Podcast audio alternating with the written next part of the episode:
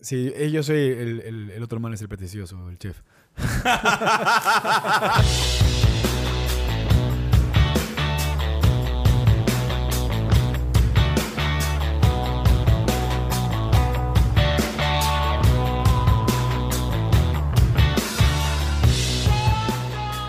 Hola a todos, este es el Spanglisher, el podcast en el que Chip, Kipong y Guaro hablamos sobre cine, series y música. Y pagamos por hablar en Spanglish. El día de hoy nos acompaña alguien que ya no se puede llamar invitado, sino que ya es parte del podcast Qué casi. chucha, ya. El gran Dani Llanos. ¿Cómo vas? Es súper tarde, por si acaso. Así es, vamos a meterle. ¿Qué? vamos a meterle. Meterle ganas. Eso, dale. Wow. Bueno, el día de hoy vamos a hablar de una película que salió hace, no sé, unos seis meses tal vez. Tal vez un poco más. Un poco más, tal vez. Un poco más, ¿sí? Pero que seguro va a estar, por lo menos, en- yo, creo que nosotros tres va a estar en el top 10 del año. Top 10, sin duda. Bueno, no, no adelanten todavía. Recién Yo- yo- empezamos. Yo, creo que sí, yo creo que sí. Es- Vamos a hablar de Pig, la película que creo que la única forma de describirla es la película que coprodujo y protagonizó Nicolas Cage este año. Creo que no, hay, no ha habido otra. ¿De Nicolas Cage? Ajá. Sí, sí, hay otra. Qué raro. ya, ya, ya, ya hablamos, ya hablamos de esto con Dani. ¿Coprodujo? Coprodujo No, esto. no, que está ah, él. no, coprodujo. copro- No, en el que está él ya, claro. Me imagino que hay muchas, Sí, siempre. claro, obvio. Pero bueno, esta película es escrita y dirigida por Michael Sanofsky. Es la ópera prima. Y es una película bastante rara, bastante densa, bastante eh, Introspectiva. introspectiva. Sí, es una palabra muy correcta para aplicarla en este review. Tiene dos, dos, dos coproducciones este año. Willis Wonderland también es coproducida por él. Nicolas Wow. Cage. Sí, este, este man- eh, eh, no, no- no- para el man. Claro, y Willis Wonderland es, el- es totalmente lo opuesto a esta película. Es tan mala.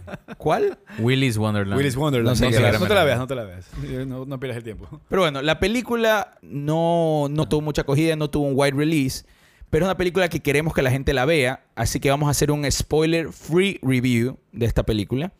Y la sinopsis básicamente es que una persona ha decidido vivir la vida de ermitaño en la mitad del bosque y su único fuente su única fuente de ingresos es buscar eh, trufas en el bosque. Y para buscar estas trufas usa un chanchito, Un chanchote. un chanchote. Maravilloso. Y en el primer acto, lo primero que pasa en la película es que se le roban el chancho. Y él lo quiere recuperar. Bajo esa premisa es que la película nos propone plantear las bastantes interrogantes que, que plantea. Así que, dicho esto, empecemos contigo, Dani. First thoughts de esta película. Bueno, sobre todo una de las cosas que yo diría de entrada es que eh, esa, esa búsqueda, digamos, porque la, creo que la peli, una cosa que hace muy bien es hacerte pensar que es algo que no es, ¿no? Eh, incluso en algún momento uno puede llegar a pensar que va a haber como un revenge flick tipo John Wick. Claro. Y es como todo lo contrario, ¿no? Es como, es, ni siquiera la llamaría un revenge flick, es como un grief flick.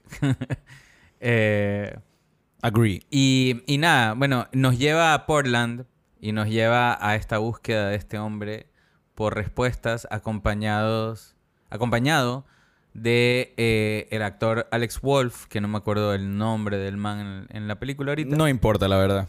Pero que poco a poco Alex Wolf está ganándose mi corazón como un gran character actor secundario. A pesar de su gran actuación en Hereditary, pero donde igual es segundo puesto a... a- ¿Cómo se llama esta chica? Esta chica. Claro. Esta chiquita. ¿Cómo se eh, llama? Colette. Eh, Col- Colette, Toni ¿no? Collette. Toni Toni Collette. ¿No? Donde igual sigue siendo, a pesar de ser el personaje principal, es secundario Tony Colette. Eh, pero aquí Alex Wolf la rompe como su, la persona que lo está acompañando a buscar el, el- el- Un poquito del personaje de la audiencia. Un poquito. Un poquito, sí. Eh, lo está acompañando a, a buscar el, el cerdo, el chancho, de, del personaje de Nicolas Cage. Y nada, o sea, mis first impressions son... eh, es bellísima, es melancólica. Y sobre todo, creo que una de las cosas que más me gusta de la película es que eh, no tiene miedo de ser una película gringa que es un bummer. y a mí eso me encantó cuando la vi.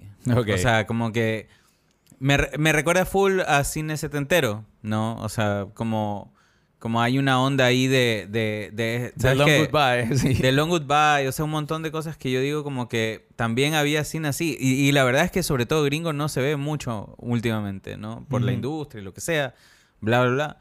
Pero básicamente es como, qué bacán ver una película que, que se trata de melancolía, de, de duelo, de luto, de, de pasarla mal en la vida. No, pero, pero y que se siente que hay, hay amor en, en el, en el craftsmanship de esta película. O sea, No, total. eh, ¿En el qué? o sea en, en el hacer de esta película. Ah, sí. Eh, estaba, entre los facts que estaba viendo, eh, la película tenía tan, tan poco presupuesto que no pudieron entrenar, por ejemplo, un chancho. Entonces, el chancho que tenían lo mordió a Nicolas Cage un montón de veces. wow. Que man, que man decía así, I've been set on fire mil cosas, pero esto es como que ya no aguanto.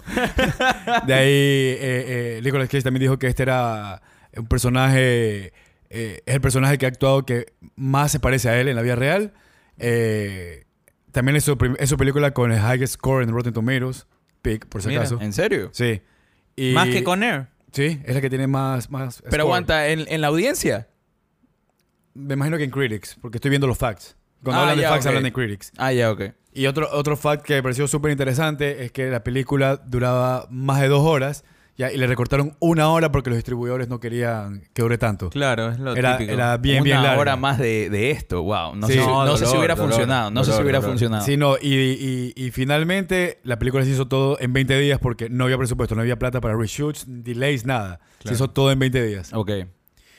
Mira, esta Eso película... hace que la admire más. Sí, totalmente. Mira, esta película realmente eh, quiero empezar por la, la razón por la que funcionó para mí. Y yo sé que el director sabía lo que estaba haciendo, porque si no, si, si, si no supiera lo que estaba haciendo, que es lo que voy a decir ahorita, se hubiera convertido en una película super campy y no hubiera funcionado. Pero este director estoy seguro que escribió este papel para Nicolas Cage y la razón y la razón por la que funciona el papel es super meta. Es porque él sa- sabe de la reputación que tiene Nicolas Cage de decirle sí a todo, que la premisa de esta película no tiene sentido, o más que no tiene sentido, no tiene sentido que sea una película, diríamos, más un documental, ok, pero una película eh, y peor con una superestrella como es Nicolas Cage. Entonces, el toque meta de verlo a Nicolas Cage como un ermitaño que está buscando a su chancho robado porque era la única cosa que le tiene afecto y es su única fuente de ingresos y, y- y todo. O sea, realmente invita a cosas como la que tú dijiste, Dani, que la gente se puede haber esperado una, un John Wick eh, reemplazado chancho por perro.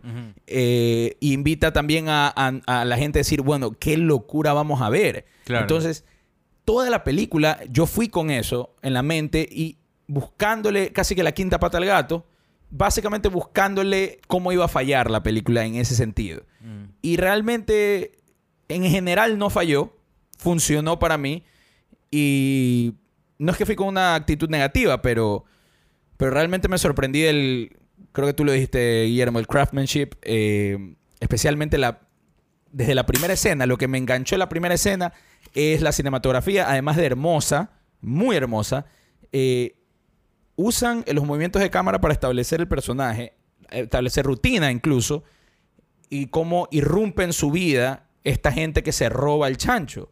Y eso me encantó, porque tenemos unas, unas tomas bastante estáticas o eh, eh, trípode, cero movimiento de cámara, y de repente llega la, la escena en la que se le roban el chancho y la cámara se vuelve, se vuelve loca, o sea, incluso hasta se cae la cámara. Eh, y, y cositas como esas hay durante todo el, eh, eh, durante toda la película. Dicho eso, hay cosas que no funcionaron para mí y ya vamos a entrar en eso. Pero en general, my, my first impressions es que definitivamente la película funcionó y estoy feliz de que todavía existan y películas así que se atreven a hacer estas cosas que realmente te pueden salir muy mal. Y, y- y este no es el caso, salieron bastante bien. Sí, porque yo creo que justamente es por lo que mencionamos hace rato, que, que tiene, tiene una película que tiene corazón. Eh, para cerrar con los facts, porque están buenos, eh, este, este es una película que Nicolas Cage quería hacer para recordar al público que él puede dar una actuación muy realística. Muy realística. Eh, Nicolas Cage dice que esta película, Pig y Mandy, son sus películas sobre la pérdida. Mm. Eh, y algo que me parece súper curioso, Mandy, Color Out of Space y esta película son editadas por la misma persona. Mira, Mm. Vacancísimo eso. Mira, por ejemplo, súper dato interesante. sin, sin meternos mucho por ese rabbit hole, a mí Mandy no, para mí Mandy no funcionó. Para mí. O sea, Claro, a, mí no, no me gustó para nada la película. Me pareció súper campy en ese sentido. Eh, y acá no. Acá me pareció algo muy centrado, muy controlado. Y, y- y sabían exactamente lo que estaban haciendo. Sí, son dos películas totalmente distintas. Ah, sí. Eh, no tiene nada que ver.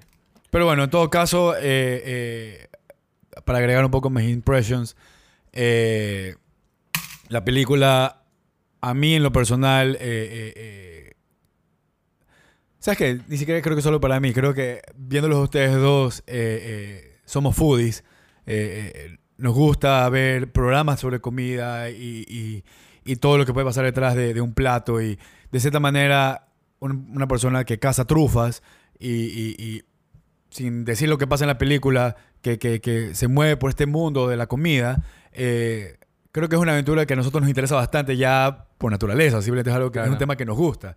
Eh, entonces, a- apeló a, a varios lados míos. eh, la, la- la película del personaje que, que parecía que iba a tomar una dirección que no tomó y, y- y eso me agradó. Eh, las actuaciones. A mí en general es una película que me gustó bastante. No he tenido la oportunidad de verla de nuevo y me muero ganas de verla de nuevo. Eh, pero ha habido, ha habido bastante cine que ver ahora. Mm. Claro. Eh, me, me parece bien que hayas mencionado el tema de la comida, porque una de las cosas que más me gustó de la película desde el comienzo fue que apuntaba, o por lo menos parecía que se iba a ir por el camino de ridiculizar el fine dining, que es algo que a mí me encanta cuando la gente lo hace, cuando ridiculiza esta, eh, esta El idea. esnovismo, digamos. Esta idea de que el- el- la comida tiene que ser algo complicadísimo Mm. y, que, y que solamente eh, las estrellas Michelin pertenecen la- al fine dining y, y, por ejemplo, que una buena comida puede salvar el mundo o, o- o ar- arreglarte la vida. Entiendo que hay bastante de verdad en ciertos conceptos de eso, pero yo soy más del lado de ridiculizar eso. Yo, a mí más me gusta la comida cercana a todo el mundo, sin criticar mucho el fine dining, que es algo muy respetable, pero simplemente cuando se ponen muy full of themselves, los chefs, eh, ya no, I'm- I check out. Que hay una escena al respecto en la película. Hay una escena que me encanta en la que Nicolas Cage calls him out. Mm. O sea, a un chef. a un respetado. chef por ser por ser un pompous motherfucker, man. O sea, y, y me gustó eso. Una cosa que me parece bacán aclarar, eh, bueno, creo que podemos evitar hablar de spoilers siendo esto, pero eh, una de las cosas bonitas es que para mí eh, la película es uno de mis tipos favoritos de película y es que es un, road trip movie. Pero es un road trip movie eh, interno. Es una peli contenida, es una peli chiquita, es una peli de pocos personajes, es una peli de introspección y sobre todo es un character story que es lo que para mí es el meollo de un road trip, ¿no? Eh, es un character story. Todas mis películas, casi que yo te diría que una buena parte de mi top 20 de la historia son road trip films. ok. ¿no? Eh, y, y, eh, en base es por eso, en, en parte es por eso, porque, porque me, me gusta como esa forma de descubrir y, y de como eh, pelar la cebolla. Claro. No puedo creer que acabo de citar Shrek. Eh, este, eh, pelar la cebolla de, de- de la humanidad, digamos, de, de alguien. Me parece como muy bonito y tu mamá también, bla, bla, bla. Hablando de character studies, que estoy 100% de acuerdo contigo que esta película es un character study. eh, no necesariamente del personaje de Nicolas Cage, pero de No. todo el mundo alrededor. Claro. Eh, que eso es lo bacán, de que- hecho. Claro, que usa el o sea, te enteras de él, pero muy a través de otra gente. a través de las reacciones de otras Claro. personas, a través de... Es que él es, él es un motor en el guion de, de cambios, o sea, él, él es un Claro. agente. Así claro, es. exacto. Eh, me encanta, me encanta cositas que le ponen al personaje de Alex Wolf, como por ejemplo que él escucha sobre música clásica pero no escucha música clásica. Es buenísimo eso. Eso es genial, es, Es- brillante. sí, es, es es- es- tal cual. Eso es la película para mí. O sea, eso es como que un mini. Es como, es como lo que ha pasado ahora. Lo que, es que de alguna manera la película es más una crítica sobre cómo se habla de comida hoy en día y cómo se. por, por las redes en gran medida y por Ujú. el internet que por la comida en sí, ¿no? Es como. Y, y eso es lo que esa, esa escena, de una manera muy sencilla, logra capturar. Me encanta. ¿no? Es que en serio, es como que una metáfora de toda la película. Y de, de que se trata de justamente eso, de, de- de- la gente falsa. La gente falsa, la gente que. Alguien que quiere hablar de música clásica, y pero quiere hablar de música clásica porque realmente ama la música clásica y provoca en sí una reacción, es muy diferente de la gente que escucha análisis sobre música clásica para repetir el, el análisis. Y eso Yo creo, yo creo que aquí, fascinó. de hecho, o sea, en lo que están diciendo, eh, hay un... Yo creo que la intención en parte de la película es eh, un poco uniendo las cosas que, que los dos dicen, ¿no? Porque tú también hablabas hace un rato de, del fine dining y recodizarlo, etcétera. Pero yo creo que esta película habla de que hay mucho bullshit alrededor del fine dining. Sí. Sin embargo, hay mucha autenticidad. Eh, y por ejemplo, en la conversación que, que, que mencioné hace un rato, que Hiccups in Doubt, eh, a mí, a mí esa conversación en particular me hizo recordar un episodio de Chef Table, que es el de Alex Atala, porque él hablaba eh, eh, eh, de cuando él trataba de replicar comida francesa en Brasil, ¿ya? Y, y- y se sacaba el mala madre y hacía lo mejor posible y todo refinado y bla, bla, bla, bla, hasta que vino un chef y le dijo, ¿sabes qué? Tú nunca vas a ser eh, eh, un gran chef francés, eh, de comida francesa. ¿Y por qué? Porque tú eres de Brasil, haz comida de Brasil. Ujú. Entonces, se trata de ser auténtico. Así es. Y yo creo que eso, lo eso, eso es lo increíble del personaje de Nicolas Cage, porque cuando tiene esta conversación, sin entrar al detalle de la conversación que tiene, te muestra lo que es un chef auténtico. Y a mí me pareció bacán de que no está diciendo... No está diciendo creador auténtico. Un creador Olvídate auténtico, pero- Sí, no hay que, no hay que Sí, bueno, sí. centrarnos en, Claro, en- claro. en- en la comida. Sí, eh, y eso, o sea, me parece, me parece bacán que habla de, de- de la autenticidad sin mostrarte, sin, sin- solamente en una conversación tan sencilla. Y te hace recordar que si bien, como tú dices, hay mucha pretensión dentro en, en este mundo, hay bastante hipocresía, eh, hay bastante eh, fotografía falsa, hay mucho show y muchas cosas que no son auténticas.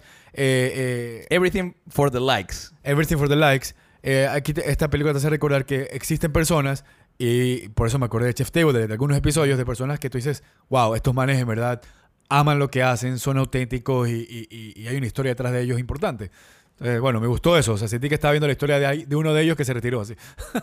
Puede ser. Eh, incluso, ya para, eh, para encapsular lo que tú di- lo- todo esto que tú estás diciendo, en esta conversación, literalmente, Nicolas Cage le saca la autenticidad al tipo y le demuestra, estás siendo un falso. Y ahí es cuando, y esto no, no creo que sea un spoiler, pero básicamente le dice, ¿por qué está siendo falso para complacer? Básicamente es lo que le dice. Si nada importa, solamente trata de eh, ser auténtico y vive tu vida.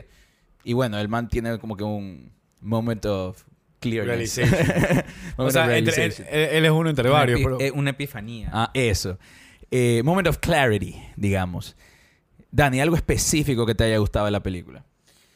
Eh, evidentemente, soy muy fan de Alex Wolf en esta película. Claro. Eh, eh, el, el score, que básicamente está compuesto en gran medida por armónica, eh, lo recuerdo claramente y lo escucho mucho cuando estoy trabajando. Eh, habla de la peli, o sea, es de esas cosas que como que puedes escuchar el score aparte de la película y te cuenta la película, ¿no? Entonces es como está construido con el mismo nivel de detalle y de amor que está construido el resto de la película y eso que está dirigida la película y eso y eso es como bonito como, como ver ese acompañamiento Eh, evidentemente ver a Nicolas Cage eh, en este tipo de papel para los que no tienen ninguna noción estoy hablándoles de un Nicolas Cage eh, grizzled, grizzled, ca- casi catatónico, eh, incapaz de, de demostrar emoción, de, de- de expresarse,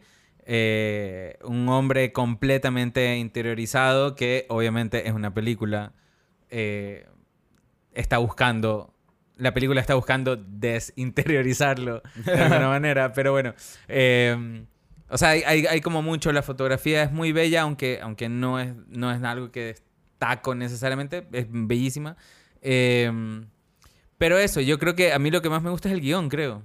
Dentro de todo. ¿En serio? Sí. Ok. Igual, ojo, creo que también es mi, es mi, es una de mis cosas que menos disfruto. Eh, por, por una razón muy específica de las cuales podemos hablar después, pero creo que es una peli muy arriesgada.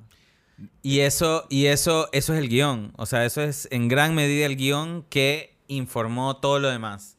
¿no? Te- Mira, voy a estar de acuerdo contigo en el tema del guion solamente porque el director es el que la- es el, el escritor, Sí, el claro. guionista. O sea, es, es que es Pero lo que venimos por eso, hablando. Porque estoy seguro que las palabras en la página no, no reflejan lo, sabes, que vimos. No, lo sabes. No, no, o sea, eh, digamos, a mí una de las cosas que a mí me Sí. alucina eh, cuando, cuando, cuando estaba estudiando cine, eh, alguien me cayó la boca de una manera espectacular porque eh, me dijo que el guion de alguna película de Tarkovsky, qué vergüenza, no sé cuál, creo que El Espejo, no estoy seguro, eran 10 páginas de prosa.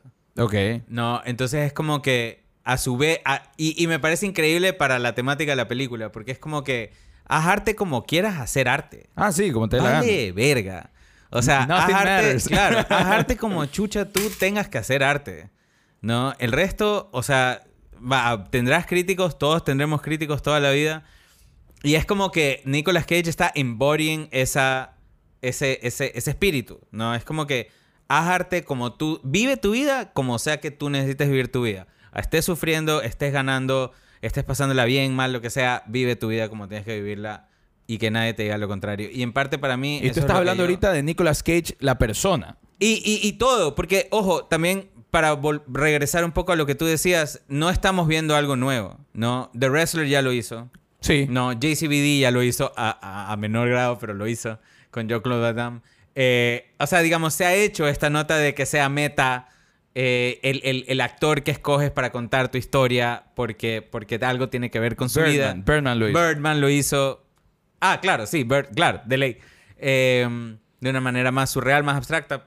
Eh, lo hemos visto antes, pero claro, para mí llega un momento eh, cuando estoy viendo la película que evidentemente de eso va la película. O sea, es como que para mí es como, no solo estamos hablando de Nicolas Cage, no solo estamos hablando de una visión de autor, es como todo eso es, para mí al final, eh, hablar sobre la creación. Claro. Y eso, y eso es lo que más me terminó gustando a mí de la peli. Un gran plato.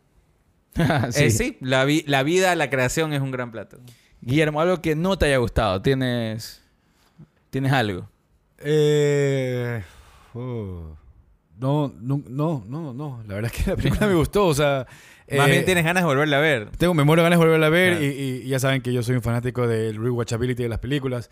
Eh, y, y de- y no es que tengo ganas de verla ahora, tengo ganas de verla hace rato. No me he dado el tiempo porque me quiero poner al día con mucho cine que siento que hay que ver de este año. No seas lamparoso. Exacto. Sí, eh, yo soy el, el- el otro man, es el pretencioso, el chef. Play.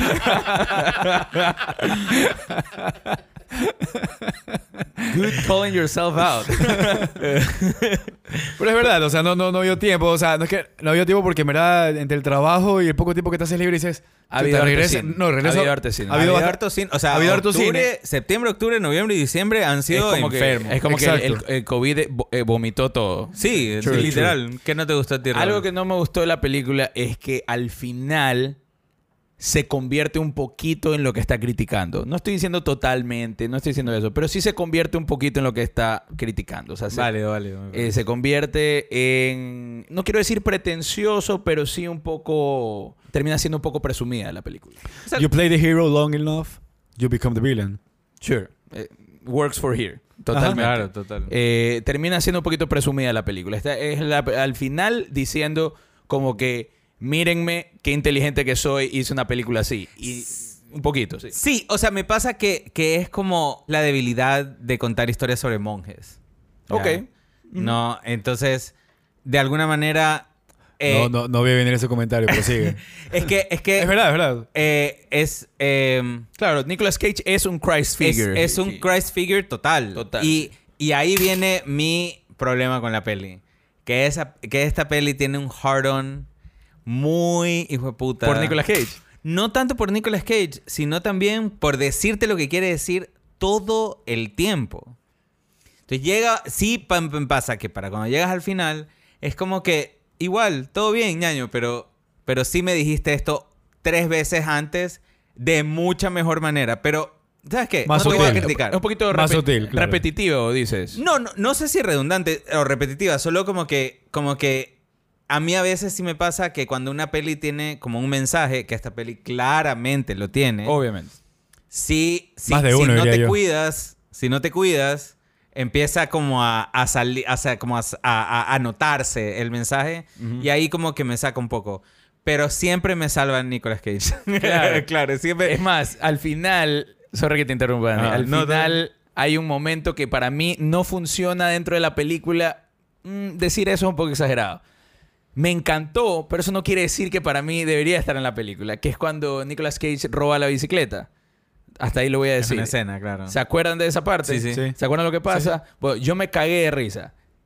Para mí no debería haber estado en esta película. Es la- lo más campi que se pone. Y- Imagínate toda la otra hora que no hemos visto. Ah, sí. Qué loco. Hay una hora más. ¿Sabes de qué? Si esa hora más involucra más escenas así, creo que me No, gustará chao, menos. chao, sí. muerte, Bye. Eh, Imagínate, Sí. que, le, imagínate que le sacaron toda la comedia. Claro, imagínate que era una comedia. Puta madre. bueno, eh, voy o a empezar- era como John Wick después de todo. También. ¿Te También. imaginas? Era un revenge Claro. movie. También no funcionó para mí mucho. A ver, no es que no funcionó para la película. Para mí, Ajá. eh, mi experiencia, Ajá. eh, la escena tipo Fight Club que hay. Hay una escena más o menos tipo Fight Club. I didn't get it.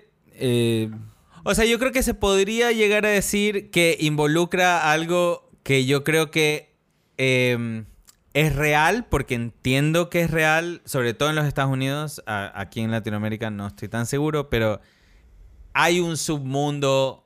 A ver, hay esta idea de que cuando tú trabajas en un restaurante, trabajas hasta las X horas de la noche, ¿no? O sea, terminas de limpiar un restaurante que cierra a las 10 a las 2 de la mañana. yeah. Y a esa hora, en teoría, deberías irte a dormir porque muy probablemente empiezas a las 8. Pero lo que pasa es que los cocineros son adrenaline junkies. Ya, ok. ¿no? Y necesitan una vida, pues además, porque, o sea, la vida de No- cocina no es. solo eso, sino que necesitas salir de ahí Ah, de y seguir high.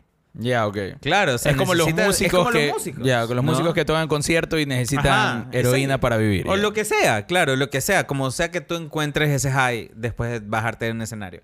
En el caso de los chefs, de los cocineros, perdón, eh, eh, se habla mucho, y de hecho Anthony Bourdain tiene un gran episodio sobre eso en No Reservations, So, cuando él visita a un amigo de él en eh, un restaurante que es solo para cocineros.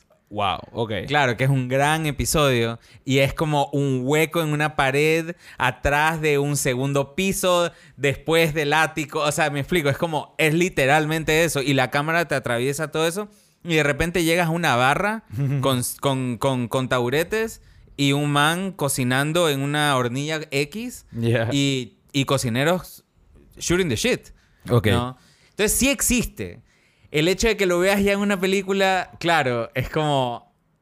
It's kind of fantasy. ¿no? Claro.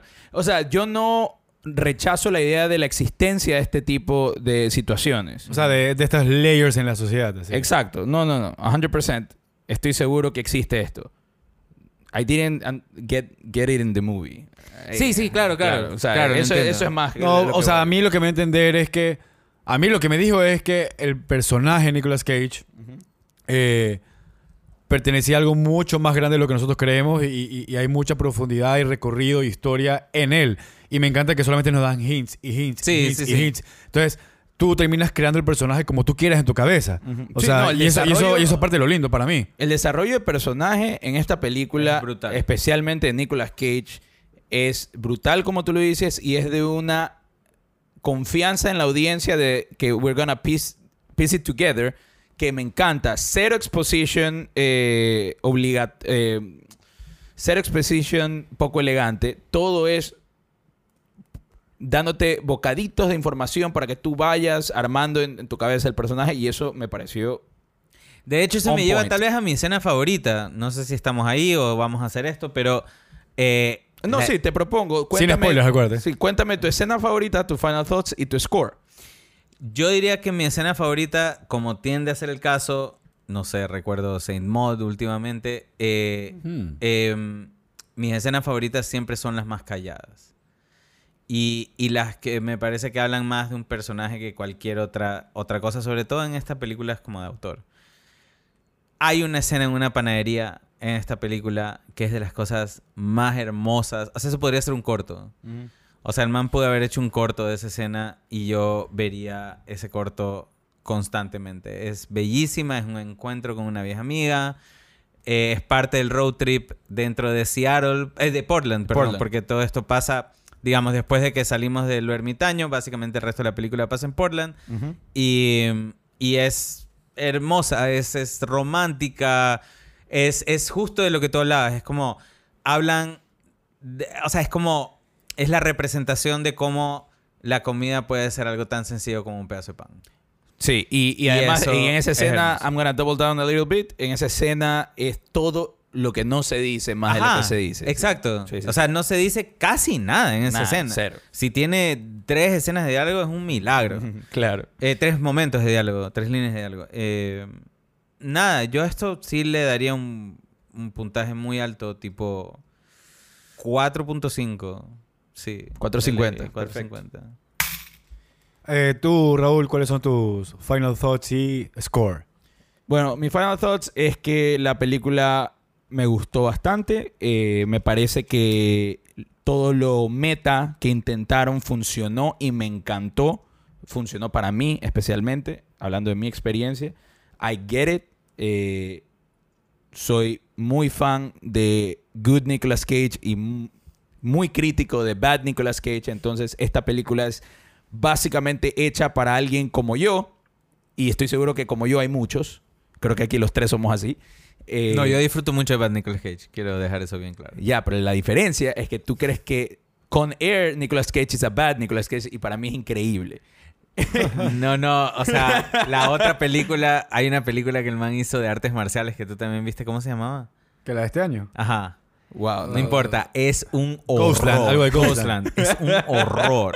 Y es increíble. Ok. Sí, tú Sí. la amaste. Yo, Yo la amé, yo la amé. no. O sea, eh, los genios de Community le hicieron un episodio a Ah, ¿Is Nicolas claro. Cage a good actor? No, Claro. es, es espectacular.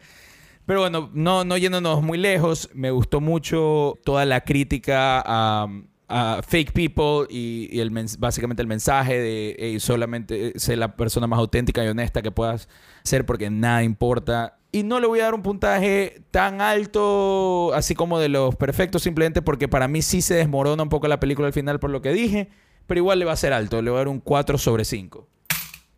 Guillermo, tus final thoughts y tu score. Bueno, eh, definitivamente a mí la película eh, me fascinó. Eh, estoy de acuerdo con todo lo que dicen. De hecho, también estoy de acuerdo con lo que tú dices de, de lo que se demoró un poco al final, pero no me termina afectando lo suficiente para bajarme. Eh, eh, de, de las películas que tú mencionabas que te, que te- con las que te o que te hacía recordar, eh, me parece, me parece bacán porque a mí me hizo recordar otras películas. A mí, de hecho, me hizo recordar, por ejemplo, First Cow, que también le hicimos un review Full. aquí. Sí, Eh, eh, totalmente. me hizo recordar eh, Same landscape. la, la- la forma de contar la historia, por un lado, por otro lado, eh, hablar de un animal y de cocina. hay similitudes por ahí. Y también me hizo recordar otra película que salió este año que, que me gusta muchísimo, que se llama Old Henry. La recomiendo también que la vean, a ustedes dos también se las recomiendo. Eh, porque hablan de esto de, de quitarle, de ir descubriendo un personaje y, y no quiero hablar de la otra película, pero me, me- me- me- conectó bacán. Y la verdad es que no tengo nada malo que decir. Amé las actuaciones, amé la fotografía, amé el storytelling, el guion me parece, las conversaciones son, son geniales. Es más, la razón por la cual más me la quiero volver a ver es por las conversaciones. Ya un poco, ya sé lo que pasa y todo. Solamente quiero volver a revivir esas conversaciones porque me parecen que son geniales. Eh, yo sí le voy a dar un 5. Ah, mira tú, qué bien. Bueno, eh, Dani, ¿qué se dice todos los episodios? Gracias por tirar monedas aquí con nosotros. Síganos en nuestras redes at SpanglishYard en Twitter e Instagram. Somos Guillermo Pulson, Guaro Bernaza y Raúl Gómez Lince con Dani Llanos. Y esto fue el Spanglish. We out. You should use stale bread for French toast. Por favor, no pongan un high five.